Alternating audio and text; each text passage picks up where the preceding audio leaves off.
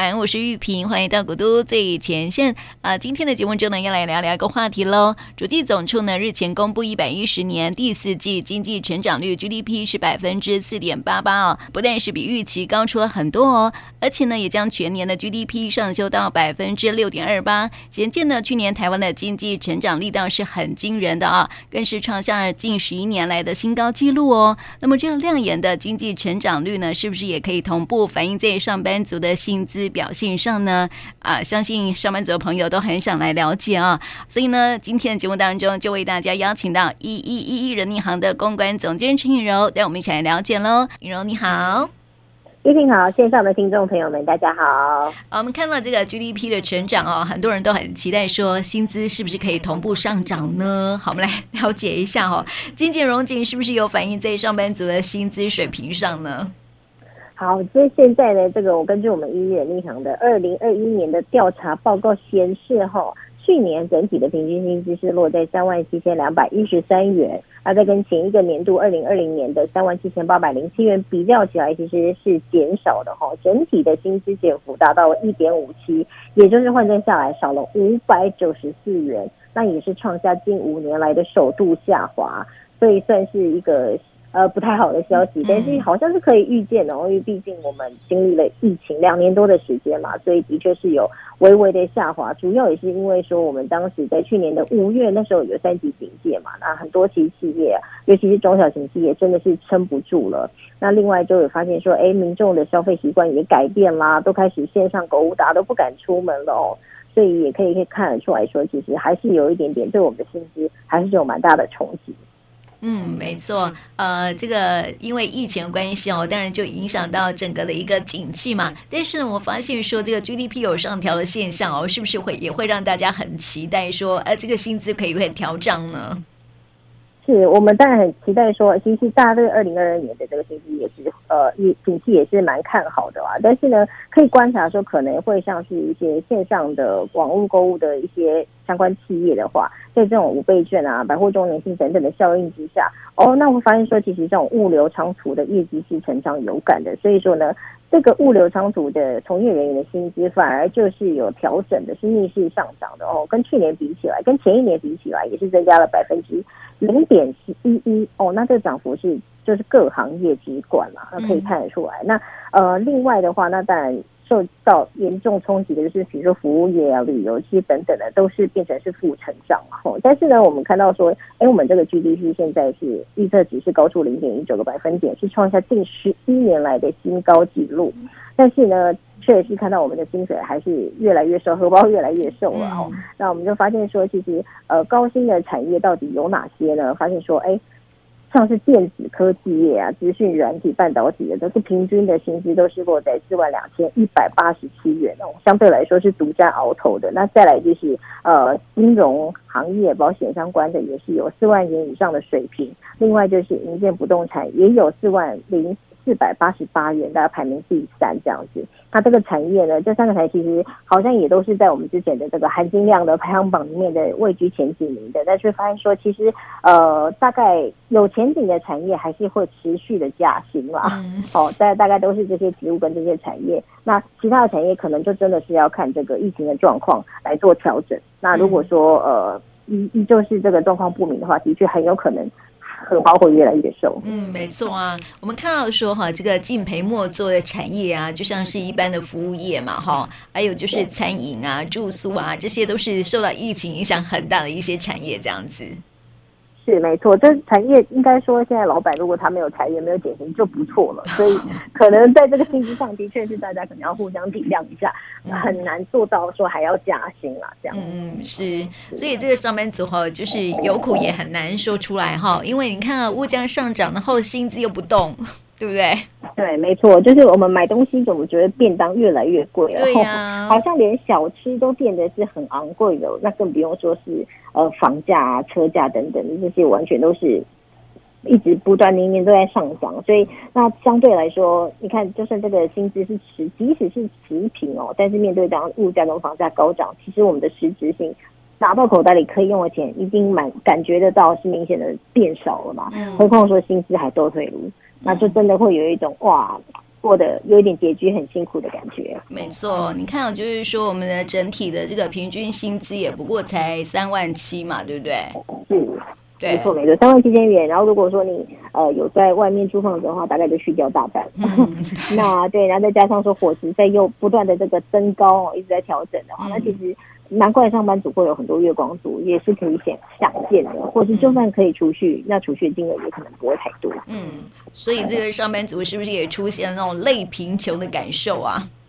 对，我觉得呃，有类贫穷的上班族的感受，应该是会越来越多人，因为大家会发现说，哎，其实调整薪水或者高薪的族群真的是很少。嗯、那大部分的人都是落在这个我们讲的这个区间，可能就是在这个三万七千元左右徘徊。但是呢，面对这个迟迟不降的物价跟房价的话，的确会感觉说好越来越无力，好像觉得原本自己是一个还 OK 哦，但是好像怎么有一种面看到这个房价跟物价的时候，突然觉得自己软囊羞涩，好像也是在贫穷线下的人。对、哦，所以如果说我们薪资不涨，可是呢，相对我们的支出要一直不断的调整的话。那我相信未来会有更多人落在贫穷线以下，甚至是会入不敷出。嗯、这部分可能真的还是需要大环境整体都改善，才会让年轻人看到一些是职场上的希望。这样、嗯，所以这个路对行真的是很重要哈。刚刚这个 颖柔也提到说，薪资三强哈，资讯科技业，还有分金融业，还有不动产业哈，就是这个薪水都平均水准来说都是比较高一些些的这样子。对，像是这个电子科技业，我们只要说它的这个平均薪资，当然是呃跟一些基层的也把它放在一起啊。但是如果就我们知道说，比方说工程师的话，基本上要年薪百万都是很基本的事情，甚至很多会开出说师大硕毕业的话，至少年薪就是一百六十万以以上这样子。所以入对行真的就是非常的重要。可能一样，即使是一样的职务，假设说像呃做公关好了。你可能在传产做公关，跟你在科技业做公关，你即使是做一样的工作内容、一样的职务跟头衔，但是我想待遇就会差很多。哎，哦，光是一个年终只有一个月，那一个年终给你七个月，哦，光是这样子，大家就算下来，那年薪就差多少了？所以有时候大家就会说，哎，入对行是很重要的。那当然可能会觉得说，啊，科技业可是我又不会写程式，那大家也不妨可以去看一下说，说有些行业是跨域的，是通用的嘛？就像我刚刚讲的，可能公关也好，行政也好。但是呢，一样的工作内容跟一样的职务，你在不同的产业就会得到不同的待遇，所以大家也可以参考一下这些高新产业啊，包括电子科技业也好，或者金融业也好，或者营建不动产。假设说你的行业呢是可以这样跨域的话，不妨往这三个产业去看，因为这三个产业的确是一直都占据在我们的这个含金量很高的排行榜里面。然后现在这个二零二一的薪资调查也在前三名，那加上这三个产业也是未来前景非常看好的，所以求职者呢，如果说呃。对于这个现在有想要转换跑道的念头，不妨往这三个产业来看看。嗯，而且哈、哦，有部分呃，这个职务啊，薪资在今年来说哈，还有小幅提升哦，对不对？对对对，没错。像是这个高薪职务令人羡煞，光电、IC、电子通讯的平均薪水呢，至少都有四万七千元以上。那其次就是电脑系统啊、资讯啊、软硬体也有四万四千元。那在下一层还有像是制图啊、施作啊、营建哦，这个就是那个营建不动产业的了。那基本上也都有四万三千六百四十八元。那我们就发现说，其实这些产业呢，大概都是维持在一个很不错的水平上啊，好，几乎都是年年都在增加的。那另外也有一些部分的职务的薪资跟前一年比较起来是有小幅的提升的，好像是比如说操作维修啊、技术服务的话，这些薪资成长也达到了零点四九。还有就是采购物流品质检测也有零点四一的呃升呃也调薪这样子。那另外呢，这光电 IC 电子通讯也也有零点一的加薪的幅度。那我们就可以看到说，其实呢，这些呃，应该说含金量高的职务，哦，它很难受到这个外界的动荡的影响。它基本上每年都会很稳定的在调薪，所以也会被大家视为说，哎，这是前景很看好的植物哦跟产业。嗯，所以大家如果说你的这个职能有对上的话，不妨往这些植物去来做尝试。嗯。而且哈，这个大型企业的加薪啊，还会比中小企业还要来得高。是，我们也也可以说比比较一下，就发现其实大型企业平均的起薪然后就落在三万六千零七十八元。那像是这个中小型企业的话，就是落在三万两千四百九十五元。你可以看得出来说，待遇呢就差了这个三千五百八十三元。其实三千五百八十三元啊、呃，以这个没有明确调薪制度来说的话，其实是蛮多的。可能很多人要花。工作两到三年的时间才有办法加薪到三千五百元左右嘛，哦，所以这这不妨呢，大家也可以去试，就是去想一下啊，因为一方面大型企业，呃，但是大型企业、大型企业它是固有的优点，就是规模比较大，它可能相对来说就会有比较明确的调薪制度，这个也是大家可能进去之后可能要思考清楚的。那但也不代表说中小型企业就一定没有，所以建议大家在转职的时候、面试的时候一定要问清楚，哎，公司有没有什么呃。升迁的制度有没有明确的升迁制度？那有没有明确的调薪制度？那这些可能都是要考虑进去的。嗯，是我们看到说哈，这个呃比较薪水比较高的职务呢，都是跟科技有关哈。所以呢，这个但是科技业啊，一般来说都还是有门槛的哦，不是想进去就能够进去的。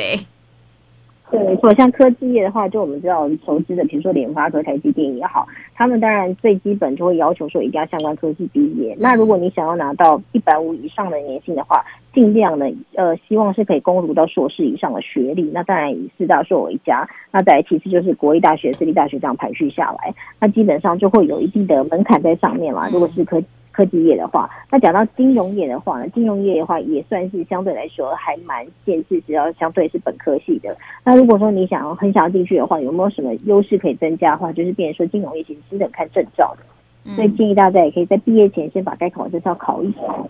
那就对于你未来求职会有比较大的帮助。那以含金量很高的这三个产业来看，比较好进去的大概就是营建不动产哈。因为营建不动产它最缺的就是土地开发的人才，还有就是业务的销售高手嘛。那这相对来说，它就比较不会有这个科技上的呃限制。好，就比如说你不管是念什么，你都可以去试试看。所以大家也可以去呃来对应一下。如果你当然是还是学生的话，可能可以去。考虑一下说未来的科技上的选择，但如果说你已经是毕业了哈，那你不妨就可以去看一下说自己符合哪一些门槛哦，哪一些工作是你可以尝试的。虽然说科科技业它要相关的执照，但像我自己也有认识朋友，他本来是念这个餐旅管理的餐旅管理，但是呢，他就是用课余的时间去线上修课，去修相关的这个呃这个写程式的课程。他在上了一两年的课之后，他现在已经转行成为工程师。那很好，也是有这样子的例子，对对对对对。但是的确是你一定势必要花一些时间去进修相关的知识，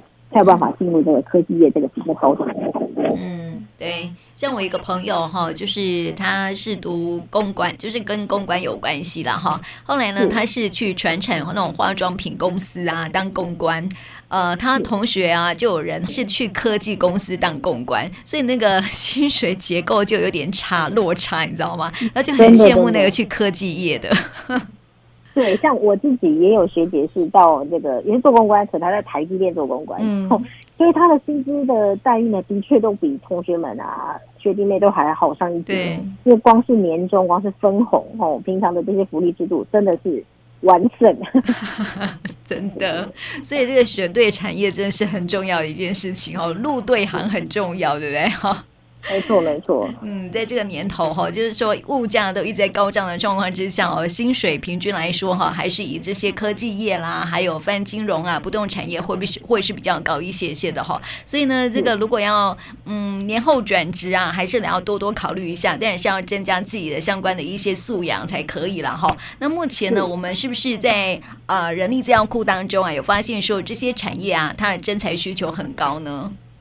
没错，我们现在目前人民银行资料库就有六十一万笔的工作机会，所以可以展现出来说，其实因为呃企业也都知道大家会在这个时候转职，所以也就有预备心理，说是不是在这时候会释出一些职缺，所以刚好在年后的时候呢，这个企业都纷纷释出的不同的这个数量的职缺，像是金融业，我记得呃也会联合释出大概三万多个职缺这样子。所以大家可以趁这个时候，如果你有意思要转换跑道的话，可以在这时候呢，哎，赶快上人力银行来看一下。那再加上说，我们人力银行呢，想要鼓励大家就是找到呃好的工作，越换越好。所以现在一人力银行也有一个百万红包大欢送的活动哈，只要你在。人力银行上媒合成功工作之后，你就可以得到一千块的红包。嗯，那因为当然我们都希望说大家找工作不要说只做一下下就离职了，都鼓励大家要久任嘛，哈。嗯，所以只要你到职满三个月，你就有机会再抽中一万元的就职红包。那这个活动会一直到五月底为止哦，就是等于说是过完这整个求职潮年后的求职潮。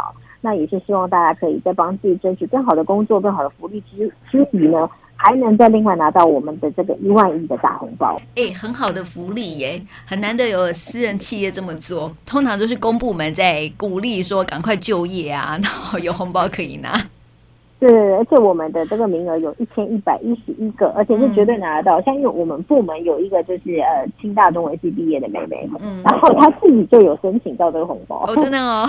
对对对，因为他也是透过我们人力银行的网站来应征我们人力银行的工作，嗯、然后后来就在我们这边，现在也做了一年多，快两年的时间了。嗯、所以他当时也是这个时间到了，就领到这个万元的红包。哎，所以对他来说也是还不错，因为对于新鲜人来讲嘛，那可能薪水还不是太高，那有这个一万多的红包的加持，这个心境上也不太一样，然后也会觉得，哎，好像有一种。很有福气的感觉，对对对，也是对对，也也是很鼓励大家趁这个时候，因为缺最多的时候是你最好选择工作的时候，不妨趁这个时候来观望一下有没有适合自己转换跑道的职缺在上面。所以要好好的把握机会到五月底哦，求职朋友呢可以赶快投递履历哈，找到好的工作呢也可以领到红包哦。啊，今天就谢谢颖柔的分享，谢谢你，谢谢一平。